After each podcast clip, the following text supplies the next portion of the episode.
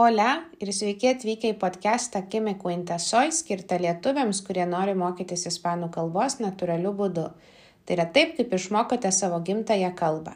Šiame podcast'e girdėsite daug natūralios ispanų kalbos, paprastų istorijų esamajame bei būtajame laike, bei sužinosite įdomių faktų apie ispanakalbės šalis bei ispanų kalbos įvairovę. Episodio número 50. Hoy me gustaría compartir contigo cómo fueron mis primeros meses en España. Aunque no es la primera vez que vivo aquí, esta vez fue más difícil. La primera vez fui a España en 2017 con el programa de intercambio Erasmus. Pasé cinco meses en Sevilla, donde obviamente tuve choques culturales pero no me afectaron tanto. No me afectaron tanto porque pasé solo unos meses allí. Sin embargo, en 2021 me mudé a España por más tiempo. Al principio el plan era estar aquí dos años, pero esos dos años ya pasaron y sigo por aquí. Los primeros meses eran muy caóticos, tenía que resolver muchos asuntos, muchas cosas, pero tenía muchas dudas, muchas preguntas. Lo primero que tenía que hacer fue abrir una cuenta en el banco, solicitar el NIE. No sé si sabes qué es el NIE. Es el número de identidad de extranjero que es necesario si quieres estar, vivir en España por más tiempo. También buscar seguro médico privado. Pero lo más absurdo fue que para abrir una cuenta en el banco tenía que tener el NIE, ese número de extranjero.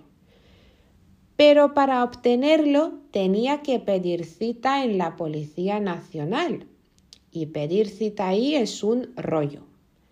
Por teléfono era imposible, por internet bueno. Al final conseguí pedirla, pero claro, tuve que esperar casi un mes. Además, uno de los requisitos para mí, para obtener el NIE, fue tener un seguro médico privado pero para tenerlo necesitaba una cuenta bancaria aquí en España. Pero abrir la cuenta necesitaba el NIE. En fin, un rollo. No sabía qué hacer, no sabía por dónde empezar. Realmente estaba perdida. Al final conseguí abrir una cuenta bancaria con mi pasaporte lituano. No sé cómo, pero lo conseguí. Lo siguiente que hice fue elegir seguro médico privado. Eso para mí fue bastante difícil porque había tantas compañías, tantas ofertas y también me sentía perdida.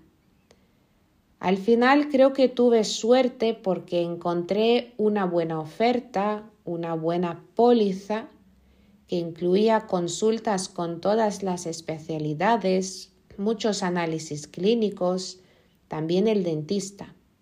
Así que bien. Luego por fin conseguí el NIE y me quedé más tranquila. Me quedé más tranquila porque había solucionado todo eso relacionado con el papeleo, burocracia y esas cosas. Pero al mismo tiempo tenía que adaptarme en este país. Había estado en muchos sitios en España antes, también pasé cinco meses en Sevilla, pero aún así había cosas que me costaban. Tenía que adaptarme a la nueva rutina diaria, por ejemplo, acordarme de que no podía hacer la compra en el supermercado los domingos porque ese día están cerrados que no podía ir a alguna tienda a la hora de comer porque estaba cerrada por la siesta. Si quería cenar, por ejemplo, en un restaurante, pues tenía que hacerlo mucho más tarde de lo que haría en Lituania, O sea que no podía ir a cenar sobre las 7 de la tarde, porque a esa hora nadie sirve cenas. Además, el primer invierno tuve que acostumbrarme al frío. Aquí en León, donde vivo yo, hace frío en invierno. Hay semanas cuando todas las noches tenemos temperaturas bajo cero, hasta 7 grados bajo cero. Aquí en invierno hace mucho viento, llueve bastante, está nublado y siempre me quejaba y sigo quejándome del frío. Y los españoles siempre me dicen, pero tú eres de Lituania, deberías estar acostumbrada al frío. Pero un momento.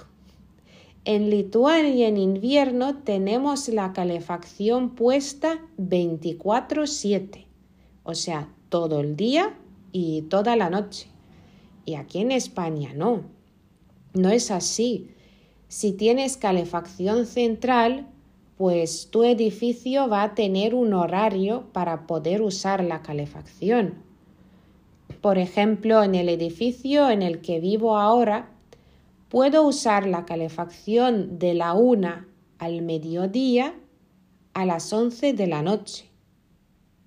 Por las mañanas siempre paso muchísimo frío, siempre tengo muchísimo frío.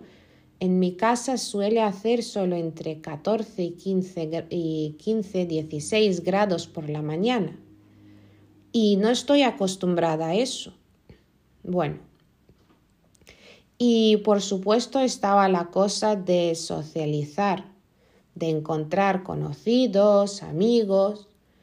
Me considero una persona bastante tímida y cerrada y me cuesta hablar con gente nueva. Pero tuve que salir de mi zona de confort y empezar a relacionarme con más gente. Pero aquí me encontré con un choque cultural. Si quería quedar con una persona, al final quedaba con más. Porque aquí en España nunca puedes saber con cuántas personas vas a quedar al final. Aquí es normal invitar a más gente sin avisar, sin decir nada, a la persona con la que has quedado. Y eso siempre lo pasaba mal.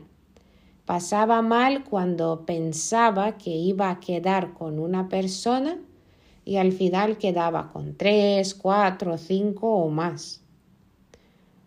Luego, con el tiempo me acostumbré, pero los primeros meses fueron difíciles. Además, siempre tenía que responder a la misma pregunta. ¿Qué hace una lituana en León? ¿Por qué estás aquí? ¿Por qué no estás en Madrid o en Barcelona? ¿Por qué León?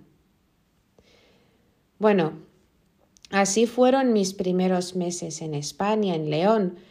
Fue una temporada difícil, pero necesaria para poder integrarme. Creo que mudarse a cualquier otro país nunca es fácil. Tenemos que hacer muchas cosas, encontrar amigos, adaptarnos al otro estilo de la vida y creo que es normal tener temporadas más difíciles. Además, una cosa muy importante es el idioma, la lengua. Cuando viví en Sevilla todavía no hablaba muy bien español y había veces cuando eso me limitaba mucho. Sin embargo, cuando me mudé a León, la experiencia fue distinta. O sea, no tenía ningún problema en poder comunicar con la gente aquí. Y menos mal, porque no puedo imaginar cómo hubiera hecho todo lo del papeleo, los documentos, el banco, el seguro médico, etcétera, sin saber español. Esto hubiera sido imposible. Creo que para poder integrarse bien en otro país, para poder solucionar problemas que te surgen, es necesario, es muy importante saber el idioma, saber la lengua de ese país. Porque si no la sabes, ¿para qué quieres vivir allí? Si tú llevas un tiempo viviendo en España o quieres mudarte pronto, y sientes que necesitas mejorar tu español, te invito a una sesión gratuita para hablar de cuál sería la mejor manera para ti para mejorar tu español. Reserva una sesión conmigo. El enlace está en la descripción de este episodio. Y hasta pronto. Mokaisi ispanų kalbos praeities laikus, žinai teoriją, bet kai reikia kalbėti, nebežinai, kada kurį laiką vartoti? Bei suklysti vartodamas praeities laikus. Nori pajausti, kaip taisyklingai juos vartoti? Tuomet turiu tau pasiūlymą. Nuotolinę programą per WhatsApp Pasados en Español. Registruokis nemokamai konsultacijai, kurios metu papasakosiu daugiau apie programą ir įvertinsiu tavo ispanų kalbos lygį. Nuorodą rasi šio epizodo aprašyme.